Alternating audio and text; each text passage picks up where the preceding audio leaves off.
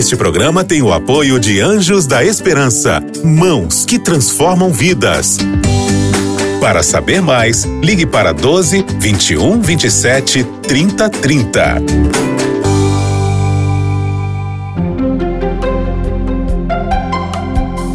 Lições da Bíblia. Está no ar o programa Lições da Bíblia, nosso encontro semanal de estudo profundo da palavra de Deus. Teremos uma nova dinâmica, um novo apresentador. Eu sou o Vinícius Mendes e eu espero que você aprecie as novidades que preparamos para você. Peço licença para entrar em sua casa ou acompanhar você onde estiver, para juntos, eu, você e os meus convidados aqui, é, estudarmos preciosas lições da palavra de Deus. As promessas são o fundamento das alianças e dos relacionamentos. É a partir delas que começam as relações e elas, de alguma maneira, são um combustível desse relacionamento. As pessoas se mantêm apegadas e unidas a partir dos, das promessas que fazem, nos pactos que estabelecem. Esse é o tema que nós vamos trabalhar ao longo dessa temporada e especificamente hoje aqui. Nós vamos entender como é que começou a aliança entre Deus e a humanidade. Quais eram os princípios e os fundamentos deste relacionamento entre Deus e nós? O que, que aconteceu ali para que esta relação não fosse para frente? E o que Deus fez para reestabelecer essa relação que foi quebrada porque o homem, infelizmente, pecou. Nós convidamos pessoas muito especiais para estarem conosco aqui, são amigos queridos que vão estar conosco não só em um programa ou dois, ao longo de toda essa temporada. Então é uma responsabilidade a gente vai até se apegar bastante aqui, porque a gente vai conviver bastante. Eu estou aqui com meu amigo pastor Herbert Boger, ele tem um mestrado em liderança pela Andrews. Muito bom ter o senhor aqui, pastor Boger. Uma alegria muito grande estar aqui, pastor Vinícius. Bacana, pastor. A gente tem também o pastor Reinaldo Siqueira, ele é doutor em Antigo Testamento e diretor da Faculdade de Teologia do NASP Engenheiro Coelho. Que privilégio ter o senhor conosco, pastor. Prazer estar aqui, Vinícius, um prazer participar desse estudo, né? Tão, de um tema tão interessante da Bíblia como é o tema da aliança. Né? Legal. E também o pastor André Vasconcelos tem um mestrado em teologia. Bom ter você também aqui, meu amigo. É um prazer estar aqui, pastor Vinícius. E é bom estar aqui também com o pastor Boger, pastor Reinaldo Siqueira. Estamos aqui entre amigos para poder estudar a palavra de Deus. Exatamente. Então, para a gente começar o nosso estudo, a gente não pode começar a estudar a Bíblia sem orar. Não é isso, pastor Boger? Eu vou pedir o senhor para fazer uma oração para a gente, então. Querido Pai, nosso bondoso Deus, obrigado por estarmos nesse momento pedindo a tua direção, sabedoria do céu para estudarmos profundamente esse tema tão importante para a nossa vida pessoal e também para a nossa salvação. Pedimos a tua direção sobre cada um de nós, sobre aqueles que nos assistem, nos ouvem nesse momento, por Jesus. Amém. Amém. Amém. Amém. Amém. Vocês já pararam para pensar no significado de Deus ter nos criado a sua imagem e semelhança? Por que, que ele fez isso?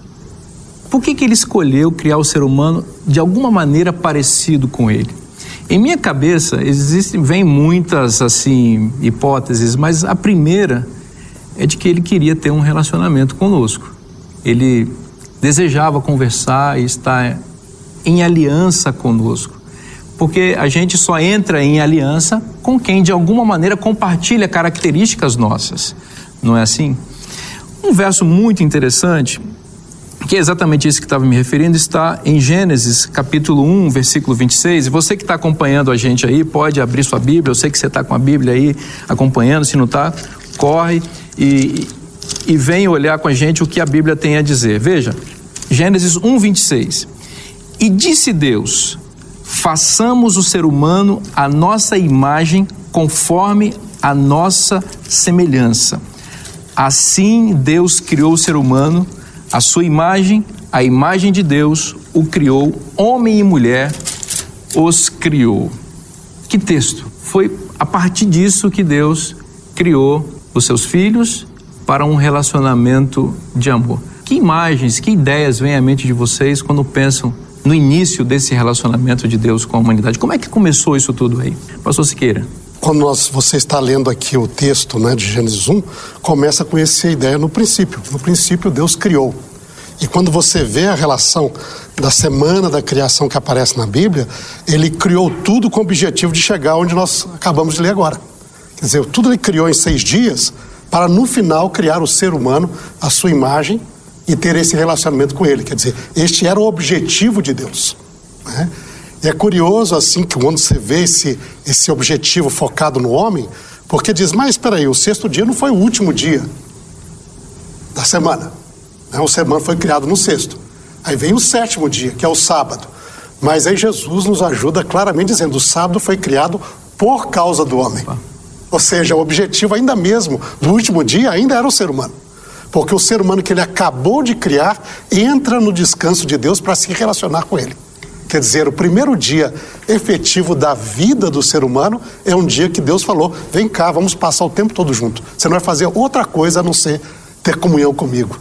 Então, o foco realmente é essa relação, né? É algo extraordinário quando a gente vê a Bíblia. Que coisa linda isso. O senhor percebeu um detalhe que, é, que eu acho que é, que é fantástico, porque o sábado, que é o dia posterior à criação do ser humano, é exatamente o dia do relacionamento. Uhum. Então, Deus parou as suas atividades exatamente para estar em, na companhia dos filhos que ele havia acabado de criar. Não é isso, pastor André? Exatamente. Eu gosto de comparar a narrativa de Gênesis 1, pastor Vinícius, como uma coreografia literária e teológica em que cada palavra foi cuidadosamente escolhida e posicionada. E quando a gente olha para o verso 1, no princípio criou Deus os céus e a terra, quanta informação tem nesse verso? Por exemplo, esse verso nos revela quando ocorreu a criação, no princípio. Nos revela o meio pelo qual as coisas passaram a existir, né? o verbo criar. Nos revela quem é o agente criador, Deus. E o que foi criado? Os céus e a terra. Então veja, em um verso contundente, né? Um verso curto, nós encontramos aqui toda a base da revelação bíblica. E é muito legal porque você percebe que Deus é o criador aí. Isso fica muito claro. Então se descarta qualquer possibilidade de ideia evolucionista, de uma autogeração da vida. Não, Deus fez ele desenhou, ele projetou exatamente para ter contato com as suas criaturas, com a sua criação, e no fim dessa criação, ou no sexto dia dessa semana, ele fez um ser um pouquinho parecido com ele, com o qual ele poderia estabelecer relacionamento. Relacionamento esse baseado em princípios, em fundamentos, mas relacionamento. Não é bonito isso, pastor Boa, que Deus desejasse relacionar conosco? Não tem dúvida. Eu tenho aqui um sentimento com a própria a parte que a lição nos traz aqui, o texto que a Bíblia apresenta, que era muito bom. Então, quando Deus declara que era muito bom, e quando a gente tem essa compreensão que temos um Deus criador, eu acho que isso traz paz no coração. Aquele que vive essa realidade aqui vive uma paz. Uma paz por saber que nós temos um Deus criador, um Deus que fez tudo perfeito, fez um ambiente ideal eu acho que isso traz um, um sentimento que, nos dias que nós vivemos, cada vez mais, a impressão que me dá é que nós precisamos cada vez mais voltar a essa fonte desse Criador, estar mais com Ele, buscar mais. E isso é o que vai trazer unicamente a paz ao ser humano. Ele pode tentar, em todos os meios, caminhos, ideias, e cada vez mais elas se multiplicam, se multiplicam. Mas eu tenho a certeza de que aquele que encontra o Criador, aquele que tem um encontro com o Criador, e esse tudo que é para isso, buscarmos perceber essa beleza, esse muito bom que ele declara nesse início aqui de tudo. E quando a gente pode experimentar um pouquinho disso com a família própria, com os filhos, a gente percebe que Deus nos deu um pouquinho desse gostinho, né? De, de poder viver essa criação dele, esse relacionamento com ele e com aqueles que amamos.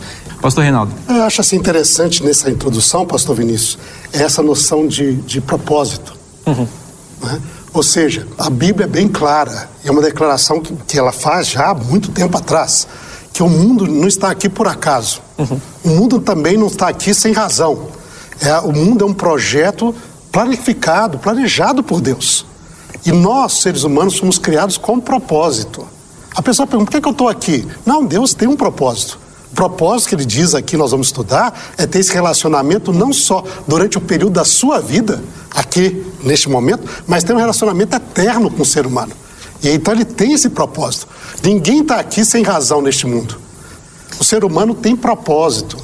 Deus tem um propósito. E aí nós vamos estudar esse relacionamento, ver que Deus tem um grande propósito, um grande plano. E é um amor imenso pelo ser humano para poder realmente projetar tudo isso para que você, eu e todo mundo pudesse existir um dia e entrar nesse relacionamento com Coisa ele. linda, pastor. Agora, nessa, ainda nessa linha do propósito, pastor Reinaldo, acho muito interessante, conectando o que o senhor falou com o que o pastor Vinícius falou, destacando o verso 26. Também disse Deus: façamos o homem a nossa imagem. Aqui é o homem e a humanidade, né? Homem e mulher. Então a criação do ser humano se dá de uma forma diferente da criação dos animais. Os animais são criados segundo a sua espécie, mas o ser humano é criado à imagem e semelhança de Deus. Eu sei que, pastor Siqueira, no, no mundo da teologia existe bastante debate a respeito dos significados dessa expressão, a imagem de Deus na humanidade. Vamos falar um pouquinho sobre esse assunto aqui, vamos esclarecer, vamos trazer aqui o que a gente conhece sobre esse tema, que vem à mente, o que vocês entendem sobre a imagem do Criador na humanidade. Quem quer começar? Fique à vontade. Está entre um, vocês. Tem um texto aqui, Vinícius, que está lendo com os comentários do, do nosso guia, que é o Salmo 139, o verso 16. Quando eu olho o salmista aqui falando que os teus olhos me viram a substância ainda informe, e no teu livro foram escritos todos os meus dias, cada um escrito e determinado, quando nenhum deles ainda havia. Eu vejo nesse contexto de um Deus criador, de um Deus que quer ter esse relacionamento com o ser humano, mas que ele conhece o ser humano antes mesmo de que essa substância fosse formada. Eu percebo que há um Deus que tem um interesse muito grande por cada um de nós. Então eu gosto de pensar que esse Deus ele pensou em mim antes mesmo que meu pai e mãe existissem ou que tivessem casado, enfim, tudo isso. Eu penso que realmente ele é um Deus que se preocupa com a gente em toda a nossa existência, desde antes mesmo de nos criar. Então, a gente tem aí uma analogia do que Deus fez conosco nesse texto que, que você trouxe. Deus nos viu a substância ainda informe. Ele sonhou com os seus filhos. Ele criou para ter um filho com quem ele pudesse se relacionar, como um pai faz isso em relação aos seus filhos, não é isso, André? Pastor Vinícius, então, Adão e Eva, né, nós, a humanidade como um todo, foi feita a imagem e semelhança de seu pai, que é Deus. E diz o texto que é homem e mulher os criou. Uhum. Nesse sentido, parece que, pelo menos a mim, pastor Siqueira, me parece que a imagem de Deus, ela se reproduz perfeitamente num, num casal, né? O homem e a mulher. É, isso é, eu creio que o texto, quando a gente olha o texto bíblico, né, é, é até surpreendente quando você compreende isso no contexto cultural da época, né? Existem vários é, itens aqui que são interessantes, quer dizer, homem e mulher, a ideia de igualdade. Okay. Os dois foram criados à imagem de Deus. Então não existe superioridade, inferioridade. Né? É, os dois foram criados à imagem de Deus. Mas não somente independentes, foram criados como um, unidos. Lembra que Deus é um. E nós temos a ideia do Pai, Filho e Espírito. Uhum. É a unidade que está na divindade. E Deus criou a humanidade. A humanidade também é homem e mulher. e mulher. Existe essa unidade que representa Deus. E nessa unidade, você vê, Gênesis declara isso no início, e depois no capítulo 2 ele mostra essa cerimônia onde Deus enfatiza essa união do ser humano em amor, no matrimônio, no casamento, representando a sua imagem na sua plenitude, né? Foi assim que Deus projetou que esse relacionamento entre nós e ele se estabelecessem, em harmonia familiar, em simplicidade, tudo isso estão no pacote amplo dessa aliança entre Deus e a humanidade. Agora eu queria que a gente desse uma olhadinha, e você que está acompanhando com a gente também, pega a sua Bíblia aí, estuda a palavra de Deus, anota, grifa, isso aqui é para você se enriquecer com a palavra de Deus. Gênesis capítulo 1, versículos 28 e 29, tem algo muito interessante que Deus fez no início em relação dessa aliança. Veja o texto. E Deus os abençoou, falando de Adão e Eva. Ele lhes disse: Sede fecundos, multiplicai-vos, enchei a terra e sujeitai-a, dominai sobre os peixes do mar, sobre as aves do céu e sobre todo animal que rasteja pela terra. O verso 29, e disse Deus ainda: Eis que vos tenho dado todas as ervas que dão semente e se acham na superfície de toda a terra, e todas as aves que dá fruto, que dê semente, e isso vos será por mantimento. Veja que aqui parece que Deus marca bem claramente assim quais são assim os princípios dessa aliança.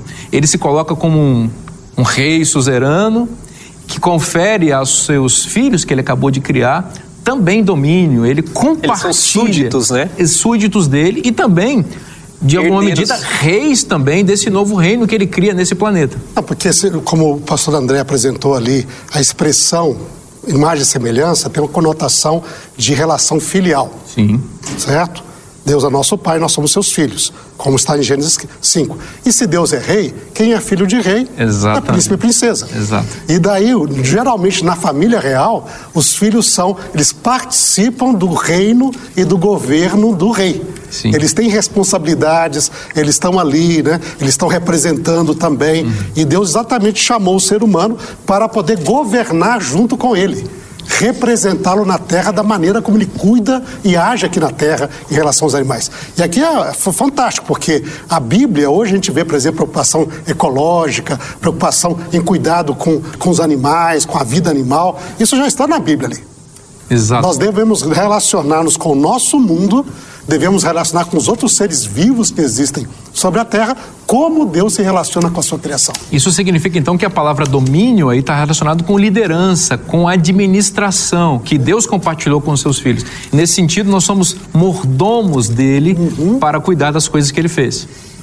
Unindo essas duas falas, nós encontramos todas essas imagens no Salmo 8. No verso 4, verso 5, eu acho esse, esse texto assim fantástico. Ele diz assim: Que é o homem que dele te lembres, e o filho do homem que o visites, fizeste-o, no entanto, por um pouco, menor do que Deus, e de glória e de honra o coroaste.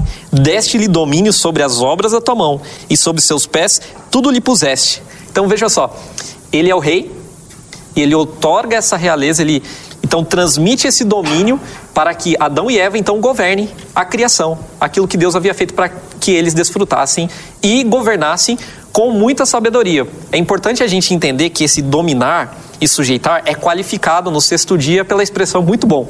Então havia harmonia, não era uma imposição, não era como os seres humanos fazem hoje, que exploram a natureza de uma forma assim desproporcional, eles deveriam dominar aqui como reis bondosos, misericordiosos e havia harmonia nesse domínio. E eles deveriam dominar aqui representando o seu rei universal. E é por isso que é importante o tema da aliança. Porque esse o domínio de Adão e Eva aqui só poderia ser estabelecido de acordo com os princípios regimentais da aliança com Deus. Então Deus disse: olha, vocês vão ser meus reis aqui, mas ó, vocês têm que fazer assim, assim, assim, assim. Se vocês fizerem de forma diferente, vai quebrar o nosso pacto e vai desregular a harmonia que eu tenho no universo inteiro. Então era muito fundamental, aliás, é, é fundamental, né, que haja aliança entre a humanidade. Quando essa aliança é rompida, a harmonia do universo é, é quebrada. Uma passagem interessante, talvez, se esse domínio, é como Jesus falou: olha, no mundo os governantes, eles dominam e querem ser servidos. Mas não é assim entre vós. Por quê? Porque o filho do homem veio para servir e dar sua vida. Ou seja, o domínio que Deus quer aqui com o ser humano é o domínio semelhante ao domínio divino, que é fazer bem ao outro, cuidar do outro, não é manter, é, é servir. É interessante, é o dominador que serve. Exato. E assim é a caráter de Deus. Uma coisa que eu acho que nós não poderíamos também, né, quando nós trabalharmos nessa questão, é porque o domínio faz parte da imagem e semelhança de Deus, como Deus é rei, eles foram chamados também. É que a gente tem também a ideia de que o seguinte, o ser humano, ele é a imagem de Deus. Sim. Não é Deus a imagem do ser humano. E nós temos de ter um cuidado aqui por causa disso. Quer dizer, então quer dizer que Deus é assim? Não. Nós sabemos que o ser humano, física, mentalmente, é, com a sua liberdade, é, espiritualmente, ele reflete a imagem do Criador. E, e está em todos os aspectos ali. Agora, essa é uma representação, no entanto, pálida, porque Deus é infinito. né? Mas nós temos, por exemplo, eh, nós temos a capacidade de compreensão, raciocínio, e que reflete a Deus. Animais não têm essa mesma capacidade. A fala tem. Nós temos Deus falando, depois o homem vai falar, tem. A fala é parte dessa imagem. É interessante porque isso depois, mais adiante, quando a serpente quer mostrar que, não, que vai, aquilo vai me- melhorar o status dele, ela usa a fala. É. Porque a fala é um atributo de Deus e do ser humano. Então é um atributo divino que refletimos. É muito bom entendermos esse Deus de amor, esse Pai que nos criou para estar em relacionamento com Ele e nos conferiu o privilégio de participar da sua realeza, do seu domínio. Isso tudo se nós estivermos em relacionamento com Ele, se tivermos em aliança com Ele. Agora vamos falar de coisas uh, um pouco mais complexas, como que foi que rompeu esse pacto entre Deus e a humanidade e o que Ele fez para restabelecer essa relação. Pastor Siqueira, nos ajude aí. Interessante quando nós notamos, Vinícius, o contexto da aliança. A aliança apresenta bastante Deus essa ideia de rei, que nós já falamos aqui, uhum. seus filhos, que também são seus súditos, uhum. a criação, o espaço, o reino, que é a terra, uhum. não é? Então você tem todas essas imagens, que são imagens de, desse relacionamento. Mas quando você nota, se existe um reino, existe um rei, em todos os lugares existe também uma lei. Não existe reino sem lei. Não existe lugar sem normas. Não é? E Deus estabeleceu normas, o dia, a semana, a alimentação, não é? E as normas também, existem normas que são positivas, faça isso, faça aquilo, não é? Existem normas que são negativas, não faça. Uhum. Por que existem normas que positivo e negativo? Uma coisa que existe básico na Bíblia é a liberdade. Esse relacionamento ele não é obrigatório. Ele é um ensinamento que é livre. A pessoa tem de escolher participar. Por isso existem essas leis. Mas quando nós olhamos isso, no entanto, o contexto de lei talvez seja um dos conceitos mais mal compreendidos da Bíblia. Porque a gente pensa que a lei é uma obrigação ou é um costume, não é? Não, lei na Bíblia nem sequer na sua sentido original quer dizer lei. Lei na Bíblia quer dizer orientação. A palavra Torá vem da, de uma raiz chamada Yará, que quer dizer orientar, instruir. E a ideia aqui, ela está ligada com a criação, e nós como criaturas. É que nem alguém que criou um aparelho, vamos pegar, nós temos um notebook, né? A pessoa que cria esse aparelho, que projeta o aparelho, ele cria também que esse aparelho deve funcionar de um certo modo. E quando a pessoa vende ou apresenta esse aparelho, ele vai também com um manual de instrução. Exato. Olha, você quer que o aparelho funcione? Você tem de recarregá-lo. Ele é elétrico. Você que o aparelho ele seja é, preserve muito tempo, não coloque ele no sol uhum. para ele ficar esquentando lá. Uhum. Tem várias regras que você para o aparelho funcionar. Tem? É, e se você quebrar essas regras, o que vai acontecer? O aparelho não funciona ou ele pode se estragar. Exato. Por exemplo, usar um computador, um laptop dentro da sua banheira ou na piscina. isso não vai funcionar. Exato. Né? Não foi projetado para isso. Então, a ideia de lei na Bíblia é exatamente esta. Deus nos criou para funcionarmos de um certo modo. Deus criou este mundo para funcionar de um certo modo. E como que é, quais são as orientações para que nós funcionemos bem? É a sua lei, é a orientação do Criador. Você segue essa lei, por isso diz: siga a lei, você vai se dar bem, vai viver muito. Agora, quebre a lei e você vai ou não vai funcionar ou vai se estragar. E isso é o problema do pecado. Destacando ainda nessa questão da, ainda nessa linha do mandamento, na aliança da, da criação há uma estipulação bem específica. Aqui no capítulo 2, no verso 16, diz assim: E o Senhor lhe deu esta ordem: De toda árvore do jardim comerás livremente, mas da árvore do conhecimento do bem e do mal não comerás, porque no dia em que dela comeres, certamente morrerás. Tem um mandamento acompanhado de bênção ou maldição. Uhum. Se você comer, se você transgredir a aliança, a consequência será essa. Sim. O que, que aconteceu com a aliança quando eles desobedeceram aí, pastor Burger? Sabe que nos dias atuais, com esse crescimento grandioso, com a mídia toda misturando verdade com. A gente nem sabe muitas vezes o que, que é verdade. Você volta e me recebe pelo WhatsApp uhum. de familiares, isso aqui é real mesmo, aconteceu. A gente recebe tanta informação. O que, que eles fizeram lá? O inimigo, ele misturou um pouquinho a verdade e criou uma fake news lá no começo. Uma fake news. Lá no começo.